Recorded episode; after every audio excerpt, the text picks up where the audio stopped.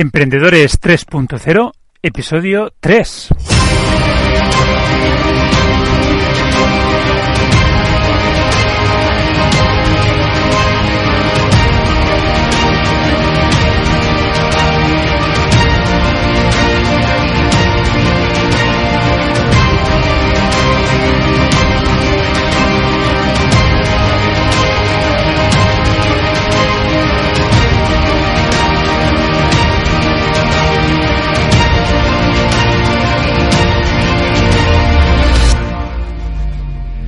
Bienvenidos una vez más al tercer capítulo de Emprendedores 3.0 del canal correrparaemprender.com. Supongo que ya me vais conociendo, soy Joan Ventura y hoy os hablaré sobre un tema que creo que es muy importante a la hora de iniciar tu negocio.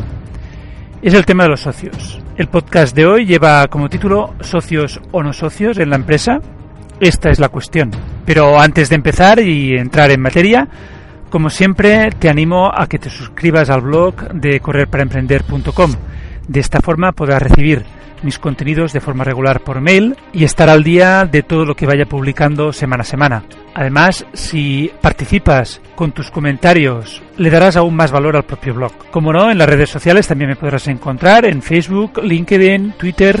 Si te gustan los podcasts, en iBooks, Spreaker y en iTunes y si eres más de vídeos, en YouTube. Con un buen me gusta, una buena reseña o unas buenas estrellas me ayudará mucho a continuar publicando contenidos semanalmente.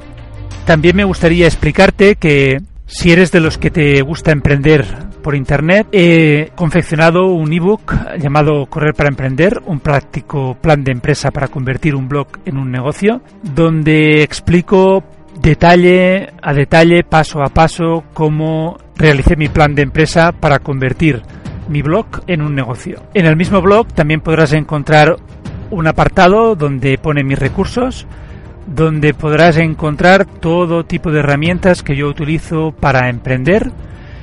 Y bueno, también si te gusta correr, también encontrarás mucho material relacionado con este tema. Es material que yo uso y que sé que funciona. Verás que no pongo nada que no haya probado y que sepa que te puede funcionar a ti también. Otra categoría que también creo que es interesante es la tienda.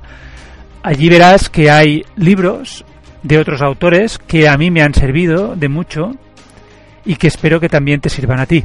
Bien, hoy os voy a hablar, como os he dicho, de los socios. La primera pregunta es, ¿debo poner socios en la empresa? A ver, es una de las grandes preguntas que te debes hacer si te pasa por la cabeza emprender. Es un tema delicado, muy delicado, serio, muy serio, más de lo que te puedas llegar a creer. Y te lo digo por experiencia. Cuando empiezas con socios, todos queréis que el negocio vaya bien. Todo el mundo está muy animado e ilusionado. Pero ¿qué pasa si las cosas no van como estaba previsto? Cuando todo funciona, se pasan muchos aspectos por alto. Pero ¿Y cuando empiecen a ir mal?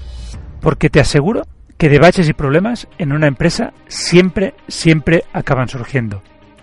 Así que, para tener socios, debes pensarlo muy bien, porque si no, se puede convertir en todo un calvario. Eso no quiere decir que la única opción válida sea la de emprender solo, pero si ves que con quien te vas a asociar no os complementáis, puede ser la mejor opción. Antes de entrar en materia, debes saber que por norma general, existen dos tipos de socios. Los que aportan capital y van a trabajar en la empresa y los que solo van a poner capital y no van a trabajar en ella. Los primeros son los emprendedores y los segundos son los que llamamos socios capitalistas, inversores, sociedades capital riesgo o business angel. Quiero aclarar que en el post de hoy me voy a centrar en los socios emprendedores, Respecto a los capitalistas e inversores, creo que pueden ser de gran ayuda si necesitas dar un impulso a tu aventura empresarial, sea al principio o cuando la empresa ya la tengas consolidada. Pero este tema ya lo trataré en otro artículo. Así que, primero te voy a describir lo que para mí son las ventajas e inconvenientes de tener socios. Y en segundo lugar, lo que pienso al respecto y qué es lo mejor en función de si decides tener o no socios. Ventajas de tener socios emprendedores. Pues que os podéis complementar si cada socio domina un área específica de la empresa. Por ejemplo, uno de vosotros que sepa de marketing, otro de aspectos económico-financieros, otro de la parte del producto, investigación y desarrollo. Y lo siento, pero es que no veo ninguna ventaja más. Ahora te voy a pasar a detallar los inconvenientes de tener socios emprendedores. El primero es la toma de decisiones, que suele ser lenta y muchas veces confusa, lo que resta agilidad al negocio. El segundo punto es que suele no quedar claro quién debe ser el líder. En las empresas donde manda más de uno, por lo general, no funcionan. El tercer punto es que es habitual que uno de los socios sea el que tire del negocio y haya otros que vengan a pasar el rato. El cuarto es que cuando las cosas van bien no suelen surgir muchas diferencias, pero cuando las cosas van mal, las relaciones entre socios pueden acabar muy mal y es cuando los abogados ya empiezan a frotarse las manos. Otro punto es que decidáis que todos debéis tener las mismas participaciones o acciones de la empresa. Este suele ser otro de los errores más grandes de los emprendedores. ¿Por qué? Pues porque, como os he dicho en el otro punto, siempre suele haber uno que es el que más trabaja o el que más ha invertido en la corporación. Entonces, ¿qué sentido tiene ir a partes iguales?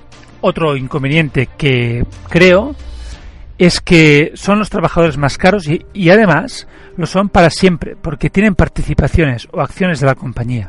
Un punto más es que al principio el compartir riesgo se puede ver como una ventaja, pero si lo hacemos por miedo a fracasar, vamos a entrar en el club de otro de los errores más frecuentes de un emprendedor. Más inconvenientes. Si decides volver a coger el mando, debes comprar las acciones de tus socios, pero siempre y cuando ellos cedan, claro está. Por eso, los socios, si no son los adecuados, pueden ser los más caros de la empresa. Otro punto, pierdes el control del negocio. Y por último, siempre existen los típicos que no se mojan, pero si van mal las cosas, son los primeros en recriminarte y buscar culpables. Como podrás haber observado, para mí existen muchos más inconvenientes que ventajas. Y te lo digo desde la experiencia, por lo vivido y por otras vivencias de amigos empresarios. He vivido, visto y leído muchos casos que han terminado mal y pocos que vayan o hayan ido bien. He observado odio entre socios.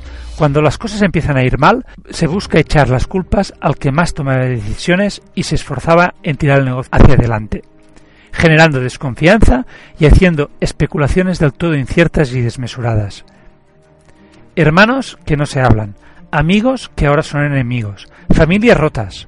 Y todo esto hace daño. Por eso creo que si puedes empezar solo, adelante.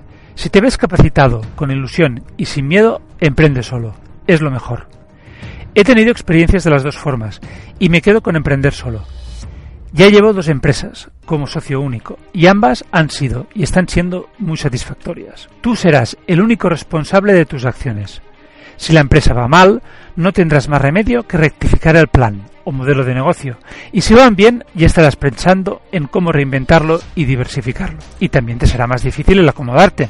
Además, si no te ves capacitado en según qué áreas, siempre puedes subcontratar o contratar a alguien. Cuando mi hermano y yo decidimos emprender, y viniendo de vivir la amarga experiencia de mi padre con sus socios, lo hicimos cada uno por su lado. Las empresas estaban en el mismo sector, nos ayudábamos entre nosotros y cada uno era responsable de su negocio. Y nos queremos mucho y nos llevamos muy bien.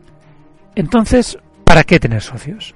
Solo y únicamente solo si formáis un equipo pluridisciplinar, es decir, con diferentes capacidades y competencias. Pero cuidado, tiene que quedar todo muy claro y la única forma es realizar un pacto de socios donde puede quedar todo por escrito las funciones, responsabilidades, cómo actuar cuando surjan los conflictos y así un largo etcétera. Que esté contemplado todo lo que os pueda ocurrir en caso de conflicto o divergencias y delante de notario. Aún así, insisto que mi recomendación siempre es y será que si puedes y te ves capacitado, con buenas aptitudes y financiación propia, emprenda solo, como autónomo o creando una sociedad limitada unipersonal. Y con esto no quiero decir que no sepa trabajar en equipo. Al contrario, más tarde o temprano deberás disponer de uno, buscando siempre crear un sistema donde ellos puedan tomar decisiones y disfruten de responsabilidades. Puede ser subcontratado entre empresas o profesionales autónomos, que es la tendencia en la que más creo que se va a imponer y que no tardaremos en llegar, o optar por la clásica opción de un equipo de trabajadores. Como veis, posibilidades antes de asociarse hay y muchas ¿Y tú qué piensas al respecto? ¿Con socios o sin socios? Por favor, deja tu comentario. Ayudará mucho a enriquecer el podcast de hoy. Te animaría a que te suscribieses a mi blog, correrparaemprender.com, dar un buen me gusta y comentarios de valor, así como unas buenas estrellas en las redes sociales como Facebook, LinkedIn, Twitter y Google ⁇ Si eres de los que te gusta escuchar podcast, dar un buen me gusta en iBooks, Speaker y unas buenas estrellas y reseña en iTunes. Y si eres de los que te gusta el tema de los vídeos, en YouTube, un buen más uno. Y nada más. Nos vemos en la próxima edición de Emprendedores 3.0 del canal correrparaemprender.com. Hasta la próxima edición.